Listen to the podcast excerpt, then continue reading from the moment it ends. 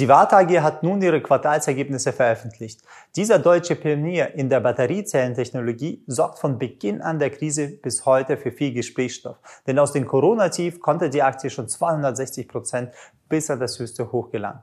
Einige Experten sind sich sicher, dass diese Aktie aus dem MDAX nach der größeren Konsolidierung durch die Decke gehen wird und sich mindestens nochmal verdoppeln kann. Deshalb schauen wir uns mal das Unternehmen an, gucken uns die fundamentalen als auch die preistechnischen Analyse an, gucken, wo ist der Preis am interessantesten, was ist der Gegenwert und wie verdient das Unternehmen Geld. Warta ist ein geschichtsträchtiges Unternehmen, welches 1887 gegründet wurde und in den beiden Weltkriegen zur Sicherung der kriegswichtigen Produktion von großer Bedeutung war. Der Batteriekonzern ist auch jetzt wieder für die deutsche Regierung von großer Bedeutung. Dieses Mal aber nicht für die Produktion von Kriegsmaschinerie, sondern für die Herstellung einer neuen Generation von Batterien. Es steht nämlich sowohl im deutschen als auch im europäischen Interesse, weiterhin ihre Marktführerschaft in dieser Schlüsseltechnologie zu fördern und ihre internationale Konkurrenzfähigkeit Leistungsfähigkeit zu bewahren. Sivata AG ist weltweit Markt- und Innovationsführer bei kleinen Lithium-Batterien. Diese zahlen auf den großen Wachstumsmarkt der Wearables und des Internet of Things komplett halt ab und wollen diesen Markt auch für sich gewinnen. Um das zu schaffen, produziert und vermarktet Warta AG ein umfassendes Batterieportfolio von Mikrobatterien, Haushaltsbatterien, Energiespeichersystemen bis zu kundenspezifischen Batterielösungen für eine Vielzahl von Anwendungen. Die Konzernmutter sowie ihre Tochterunternehmen produzieren und vertreiben ihre Lösungen in über 75 Länder weltweit und durch intensive Forschung und Entwicklung setzt Warta auf die weltweiten Maßstäbe der Mikrobatterienbereich. Die Warta Coin Power Batterien werden zum Beispiel in zahlreichen Hörgeräten und sogar in den Apple AirPods eingebaut. Dagegen finden Powerpack Solutions ihre Anwendung in der Medizintechnik, Robotik und der Telekommunikation. Und die Sparte des Energiestorage soll bei der Umsetzung der Energiewende ausschlaggebend sein. Diese sollen nämlich mit Quelle der grünen Energie kombinierbar sein und auf Abruf so die Energie zur Verfügung stellen. Jetzt wissen wir, wie das Unternehmen aufgestellt ist, müssen wir gucken, wie profitabel ist das Ganze. Wenn wir uns die Umsätze anschauen, sehen wir, dass über die Jahre ist er wieder nach oben angestiegen und im Jahr 2020 war es über 870 Millionen Euro, den er Umsatz gemacht hat. Das ist über 130 Prozent Zuwachs. Das erzeugt sich dadurch, da sie den Konsumbatteriesparte Ende 2019 aufgekauft haben von dem US-Con Energizer und diese Ergebnisse halt in das operative Geschäft eingeflossen sind. Falls man den Zukauf dieser Konsumbatteriesparte rausrechnen würde, würde der Umsatz dennoch um starke 68,2 Prozent steigen. Wir sehen auch die nächsten Jahre planen sie mit einem Umsatzwachstum im Schnitt zwischen 14 Prozent, was okay ist. Für ein Wachstumsunternehmen können sie noch mehr machen, aber in Deutschland machen sie es immer ein bisschen stabiler, ist nicht so aggressiv wie in Amerika. Da sehen wir auch an den Gewinn. Permanent sind grüne Zahlen. Sie versuchen halt immer einen guten Gewinn wenigstens dastehen zu lassen, damit sie nicht ins Minus rutschen. Und da sehen wir auch das Wachstum, planen sie auch die nächsten Jahre mit so ungefähr 25 bis 45 Prozent. Das spiegelt sich auch in den guten Gewinnmargen wieder. Wir sehen euch hier eine gute Gewinnmarge in den letzten Jahren von 13 bis 11 Prozent und in den nächsten Jahren planen sie auch zwischen 13 und 16 Prozent eine Gewinnmarge, also das heißt noch effizienter sogar zu werden in der Produktion. Was für ein produzierendes Gewerbe sehr gut ist, weil normalerweise sind dort die Gewinnmargen eher einstellig und nicht so hoch zweistellig. Weitere interessante Punkte waren zum Beispiel auch, dass durch diesen großen Rekordergebnis im Jahr 2020 konnte Warta jetzt das erste Mal Dividende auszahlen seit 2009 und das belief sich auf 2,48 Euro pro Aktie. Die Profitabilität ist also sehr gut. Das spricht auch eine hohe EBIT-Marge von 20 Prozent aus. Auf der anderen Seite sollte man im Auge behalten, dass die Eigenkapitalquote jedes Jahr immer etwas weiter abfällt. Interessant ist auch, dass Warta mit 38,1 Prozent größten Teil des Umsatzerlöses im asiatischen Raum verbucht. In Europa sind es nur knapp über 50 Prozent und in Amerika sind es lediglich 6,7 Prozent. Also sind sie automatisch jetzt auch gut auf den asiatischen Markt sozusagen aufgestellt, um dort von dem Wachstum zu profitieren. Die letzten Quartalszahlen waren jetzt nicht recht besonders, waren eher neutral. Der Umsatzanstieg im Vergleich zum Vorjahr war 2,7 Prozent und die EBITDA stieg um 3,3 Prozent. Also ist jetzt nicht massiv gewesen als erwartet. Weitere interessantere Punkte sind dagegen, dass das Bundeswirtschaftsministerium sowie das Bundesland Bayern und Baden-Württemberg den Batterieexperten 300 Millionen Euro bis 2024 zur Verfügung gestellt haben für Forschung und Entwicklung.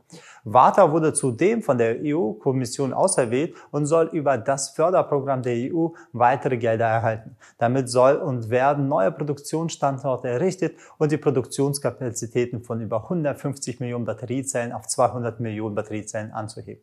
Zudem sollen auch kleinformatige Lithium-Ionen-Batterien erstellt werden mit größerer Energiedichte und damit auch die Massenproduktion sozusagen zustarten. Als auch ein interessantes Joint Venture mit Volkswagen verspricht sich weiter zudem, dass es immer mehr so Technologien der Batterien in größerem Format für diese Fahrzeuge zu erstellen und zu verbessern und sozusagen auch in den Markt richtig Marktführer zu werden. Die Wachstumswerte von Warta AG und die Zukunftsaussichten sind sehr gut. Sie haben ein gutes Produkt und sagen wir, haben eine gute Stabilität, auch in günstigeren Märkten wie asiatischen. Und sie tritt mit ihren Batterietechnologien als Pionier auf, hat eine gute Nische aufgebaut und haben sehr viele Patente, mit denen sie sagen wir, durchdringen können gegenüber von billigen Herstellern aus Asien. Auch in Zukunft soll diese Pole Position gehalten werden und größeres Wachstum bevorstehen. Deshalb ist es für uns ein moderates Wachstumsunternehmen. Es ist halt in diesem Bereich, wo sie zwischen 10 und 20 Prozent wachsen wollen, nicht so exorbitant wie die extrem starken Wachstumsunternehmen, die über 20, 30 Prozent gehen mit sehr einer guten Substanz. Sie machen Gewinne, haben eine gute Produktportfolio. Sie sind jetzt kein Startup, was gerade sich erstmal findet. Und das ist halt sehr stabil für das zukünftige Wachstum. Doch wie teuer jetzt die Aktie ist und wie viel Potenzial noch drinsteht, das müssen wir jetzt mal angucken. Bevor wir diese Frage beantworten, können wir erstmal angucken, wie ist dieser Trend überhaupt zustande gekommen. Wenn wir langfristig über mehrere Monate das Ganze angucken, sehen wir, das ist ein Aufwärtstrend. Er ist nicht so schön, der steigt immer sehr stark hoch und runter, sieht nicht so ganz organisch aus durch die hohe Volatilität, was auch, sagen wir, durch diese Erwartung der Leute auch angepriesen wird, dass es halt ein Gigant wird. Und dementsprechend ist er jetzt so in einer leichten, so am Ende in leichter, schwächere Qualität. Wenn wir das Ganze kurzfristiger mal das Ganze anschauen, dann sehen wir, das geht auch eher abwärts. Das Ganze fällt. Er hat noch nicht so in den Boden, obwohl er sich jetzt in der interessanten Zone befindet. Die erste Zone liegt ja bei 100 bis 110. Das ist dort, wo die erste Value-Zone, wo viele interessante Einstiegssignale sind, wo hohes Volumen ist und sich das Ganze halten wird. Wenn es aber komplett durchbricht, kommt es in die zweite Zone zwischen 80 und 90, wo man weitere Einstiege suchen kann. Insgesamt ist das Potenzial des Unternehmens noch groß. Sie haben eine Bewertung von 4,7 Milliarden Euro und ein KV von 5,38 was für ein Industrieunternehmen, Konsumunternehmen eigentlich recht, recht hoch ist. Normalerweise sind Industrieunternehmen so um die 1 mit 5,38 impliziert man schon höheres Wachstum. Da muss man halt, da sieht man auch an dieser Volatilität, weil das ist ja kein Software oder so ein Plattformunternehmen, sondern wirklich, sie müssen ja die Sachen herstellen und das Ganze auch dann zuverkaufen. Wir sehen auch den Total Addressable Market, wo sie operieren, ist mit 77,6 Milliarden Euro bis 2025 äh, prognostiziert durch die Grand View Research. Zusammengefasst, der Markt ist groß, wo sie operieren. Sie können zwar noch immer drin wachsen, haben etwas höhere Konkurrenz durch die asiatischen Billiganbieter, aber mit einem KV von 5,38 für ein Industrieunternehmen ist schon ein bisschen hoch. Da muss man mit höherer Volatilität rechnen. Deshalb sollte man in der ersten Value-Zone schon nach Einstiegen suchen. Da aber ein kurzfristiger Abwärtstrend runtergeht, sollte man gucken, dass man ein doppeltes, ein sicheres Einstiegssignal bekommt. Nicht die einfachen Signale, die werden meistens sehr hoch beim Ausstoppen, weil der Trend sie ja trotzdem weiter runterdrückt. Also erstmal warten, bis so ein zweites Signal bzw. ein doppeltes Signal kommt mit einer Sicherung. Dort kann man auch aggressivere Stops platzieren, denn der Wert wird stark in der Dynamik gehypt. Wenn wir uns die letzten Bewegungen angucken, sind sie sehr, sehr schnell. Es geht ja nicht auf irgendwie so einen Value-Dividendenwert hinaus und das ist sozusagen auf dem Wert ist es noch interessant, diese Aggressivität zu handeln, weil so viel Dividende hat er noch nicht ausgezahlt. Man muss mal gucken, wie wird er die nächsten Jahre das Ganze auszahlen. Optionen sind auch gut wegen dem Volumen. Optionen kann man da auch machen, beziehungsweise Optionskombination passt hier auch. Die sind jetzt noch nicht so teuer. In diesem Segment kann man sie auch reinholen, um sozusagen garantierte Stops reinzubekommen. Muss man nur gucken von den Wahrscheinlichkeiten, welchen Zeitfrei das Ganze auch reinpasst. Wer es genau wissen will, kann es einfach mal kurz unseren Workshop auf unserer Seite angucken. Dann gehen wir detaillierter ein über diesen Einstieg und Ausstieg weitere Einkommensstrategie auf den Wert zu schreiben, wäre es vielleicht nicht so sinnvoll, denn das KV ist wirklich hoch für, äh, für ein Industrieunternehmen und da muss man halt mit größerer Volatilität auch größeren Abschlägen nach unten rechnen, weil man fokussiert sich sehr stark, weil man sagt, okay, es gibt wenig deutsche Unternehmen, die wirklich nach oben durchstarten können und deswegen werden sie ein bisschen gehypt und wenn ein bisschen der Hype aufhört, dann fallen sie wieder zusammen, weil es gibt auch genug Konkurrenz, um das Ganze zu wechseln. Deshalb schauen wir aktuell selber in dieser Value-Zone, dass wir dort einsteigen, warten auf ein gutes Signal beziehungsweise auf ein Optionssignal, wenn das Signal stattfindet, dass wir das Ganze auch mit dem Hebel durch die Option realisieren. Ich wünsche dir alles Gute, Aida von Finment.